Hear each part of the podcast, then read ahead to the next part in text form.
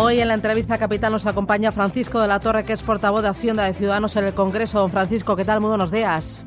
Hola, buenos días. Eh, no sé si quiere que empecemos con la propuesta de pensiones de Pedro Sánchez o con la comparecencia ayer de, Rodrigo Rato. Como ustedes prefieran. Pues eh, vamos a empezar con pensiones y con impuestos, que eso nos duele a todos eh, mucho. Quiero que escuche a Pedro Sánchez. Les anuncio que vamos a proponer la creación de dos nuevos impuestos. El primero, el impuesto de las transacciones financieras, y el segundo, un impuesto extraordinario para que la banca sostenga también el sistema público de pensiones. ¿Qué le parecieron las propuestas de Pedro Sánchez? Pues eh, mire, eh, hoy escribo al respecto en Voz Populi y literalmente me parecieron dos eh, ocurrencias porque no son suficientes para cubrir el déficit de, las pensiones, porque ese déficit es importante y tenemos, y básicamente hay dos opciones para pagarlo, eh, que es que mejoremos la natalidad y sobre todo que mejoremos el, el empleo, tanto la, cantidad de gente eh, que, que, trabaja como sobre todo la calidad del empleo. Y de hecho, bueno, pues más o menos está funcionando porque este eh, déficit se, se, está reduciendo a la par que estamos consiguiendo reducir el déficit público haciendo, bueno, siendo más serios por fin en los presupuestos con el acuerdo presupuestario que firmamos con el gobierno que va a permitir por fin este año cumplir con el déficit público o bien subiendo impuestos, que es lo que propone el Partido Socialista. Ahora bien, lo que no es serio es no hacer las cuentas. Es decir, mm, este déficit de, las pensiones son aproximadamente 15.000 millones y el Partido Socialista propone trasladar 4.000 millones al Estado, lo cual pues bueno, bien, no tiene el tema mayor trascendencia, es eh, cambiar las cosas en un, eh, pagar los gastos de, de, administración de la seguridad social a cargo de impuestos, pero bueno, esto no, no tiene un efecto consolidado ninguno, y luego recaudar 11.000 millones de euros que es una cuantía sideral que equivale a todas las subidas de impuestos que hicieron Montoro y Rajoy en el año 2011, 2012, perdón, eh, pues eh, sin que el ciudadano pague nada, eh, a través de impuestos mágicos que van a pagar los especuladores financieros y la banca. Y mire, eso es imposible. Es decir, estos impuestos que plantea el señor Sánchez no solamente es que ya sean contraproducentes, es que no se puede recaudar ni de broma eh, las cuantías de las que estamos hablando. Por tanto, pues me parece o que no tienen ni idea los de, impuestos los de los señores del Partido Socialista o que simplemente hacen demagogia. Eh, y además esto supondría, eh, bueno, finalmente con este tipo de impuestos lo pagaríamos de nuevo eh, los ciudadanos, ¿no? Eh, porque habla de la banca, de cargar contra la banca, de que ellos sean responsables ahora de, de sufragar las pensiones, pero eso sería ridículo porque volveríamos a pagar todos los ciudadanos. Bueno, vamos a ver, la banca lo que intentaría sería repercutir esto en el coste de los créditos, en los servicios bancarios, en comisiones, etcétera. Y aquí el principal problema no es ese, es decir, que claro, evidentemente como todos utilizamos servicios bancarios, pues todos acabamos pagando. Pero, pero ya no es ese, es que la banca española no puede soportarlo. Es decir, eh, ahora mismo eh, eh, Bankia, que se, acaba de privatizar un 7%, que es el banco más capitalizado de España, y se ha vendido en bolsa por debajo de su valor en libros. Por cierto, es muy mala idea la que ha tenido el señor Guindos, que encima dice que en el futuro eh, incrementará su valor, pues el privatizar este 7%. Pero bueno, nos puede dar una idea de cómo están las cosas. Es decir, que en bolsa vale esto menos que el valor en libros. ¿Qué queremos? ¿Tener una, eh, una crisis financiera como ya hemos tenido a base de exigirle impuestos a una banca que efectivamente que ha tenido unas pérdidas siderales y que hemos tenido que recapitalizar entre todos y que no vamos a recuperar eh, ni una fracción del coste del rescate, ¿queremos quedarnos sin sistema financiero? es que esto, eh, decir, la banca española no puede, no podría soportar eh, un coste que, pues unos de unos 10.000 millones de euros al año, porque es que el otro impuesto que, que proponen no, no da para sacar más allá de 600 o 700 millones y también tendría efectos de distorsión muy graves en los mercados de valores, porque este impuesto no se ha implantado en el impuesto sobre transacciones financieras, no está implantado en España ni en, ni en prácticamente ninguna parte, precisamente porque mm, cuando uno implanta un impuesto de este estilo, pues los mercados de valores se van a otro lado. Mm. Y esto, de nuevo, tampoco es teoría, esto lo hicieron los suecos y la bolsa de Estocolmo poco más o menos que desapareció porque se trasladó todo el mundo a operar desde Londres. Y entonces, y de esto hace 15 años, y ahora es más fácil trasladarse. Eh, provocaría, por lo tanto, fuga de capitales y hundiría el sistema financiero si se lo toman muy en serio para recaudar estas cantidades, sí. Si, si sencillamente pretenden recaudar la décima parte, es decir, pretenden recaudar mil millones, pues hombre, eso se puede hacer. Ahora, eh, claro, eh, es una estafa decirle a los ciudadanos eh, que, mm, que, con cuatro perras se puede arreglar el problema de las pensiones.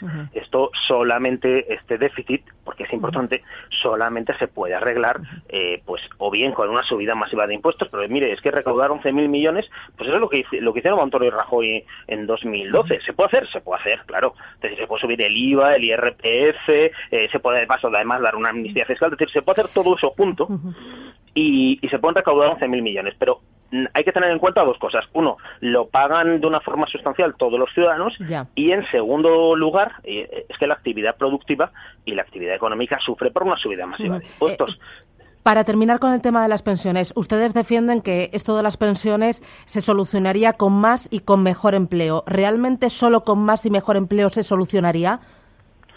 Nosotros creemos que, que, este déficit se reduciría sustancialmente.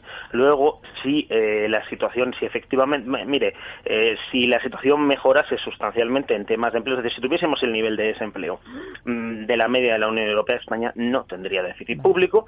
Y si el y si el eh, y si hubiese algún problema específico en pensiones porque nos faltasen 3.000 o 4.000 millones, pues ya le digo, se podrían cargar, se podrían financiar con impuestos.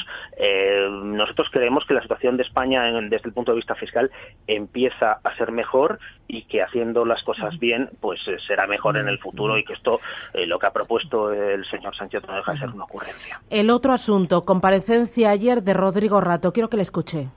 Tres personas, un director de un medio de comunicación, un articulista y un ex alto dirigente del Partido Popular me avisan de que el Gobierno me quiere meter en la cárcel. Y en febrero, la ministra de Trabajo le dice a mi secretaria que se vaya separando de mí, que voy a tener problemas por mis declaraciones de Hacienda.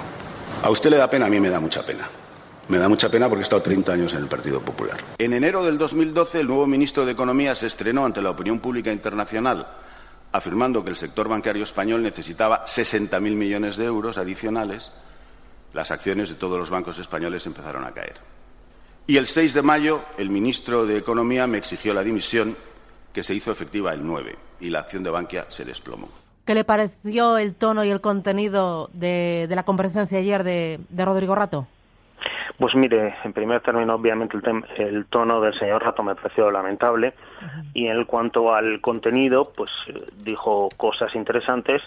Eso sí, eh, acusó, eh, en mi opinión, tendría que probarlo, eh, sin fundamento de todo tipo de delitos a mucha a mucha gente y eh, bueno intentó excusar una gestión eh, todo un fracaso de gestión que en parte es atribuible a él en Bankia eh, de forma lamentable bueno pues cargando a la vez contra todo el mundo. Pero bueno eso quizás este esta parte quizás sea explicable por su situación penal personal.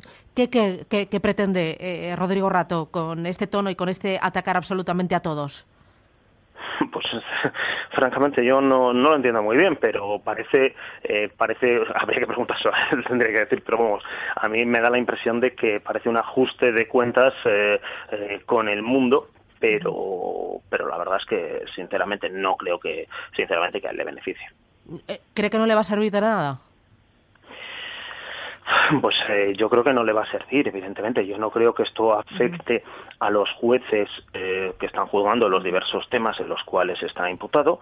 No creo que se vean afectados, por ejemplo, los inspectores de Hacienda de la Oficina Nacional de Investigación del Fraude, que a los que ayer reiteradamente acusó de falsear los informes que le, que le imputan a él eh, delito fiscal y bueno y bueno y, lo que es la titularidad de, de, sociedades que operan en paraísos fiscales etcétera etcétera. Mm, y bueno, en fin, en cuanto a los ministros del gobierno, hombre, yo espero eh, que den explicaciones ante acusaciones muy graves eh, básicamente el tema de la revelación de secretos que imputa al final de una forma o de otra a varios ministros mm, ante imputaciones muy graves por parte de una persona muy cualificada, porque al final es que varios de ellos le deben precisamente su carrera política al señor Rato. Bueno, eh, acusó a todos ellos de un auténtico complot para encarcelarle. Sí, básicamente eh, lo que viene a decir es que hicieron un complot y que luego revelaron estos datos a la opinión pública y que las acusaciones eh, revelaron indebidamente estos datos a la opinión pública y que mm, luego además que estas acusaciones pues no tenían fundamento porque todo lo mm, eh, toda su situación del caso fiscal del señor Rato él dice que no tiene ninguna con, consistencia. Eh, pues es difícil de saber, porque eso es lo que dice él, pero, eh, pero evidentemente como su situación fiscal eh, permanece también, obviamente, como es lógico y razonable, ocurre con los demás contribuyentes, permanece secreta, pues no podemos saber hasta qué punto eso es así o no es así. En cualquier caso, mm, yo sí, si, si quiere que le sea sincero, yo eché en falta mm, otro tono porque en, porque en este punto en concreto los planteamientos del señor Rato no se sostienen. Es decir, él dice que siempre declaró todo voluntariamente. Bueno, pues este señor se acogió a la amnistía fiscal. Es decir, luego previamente había defraudado.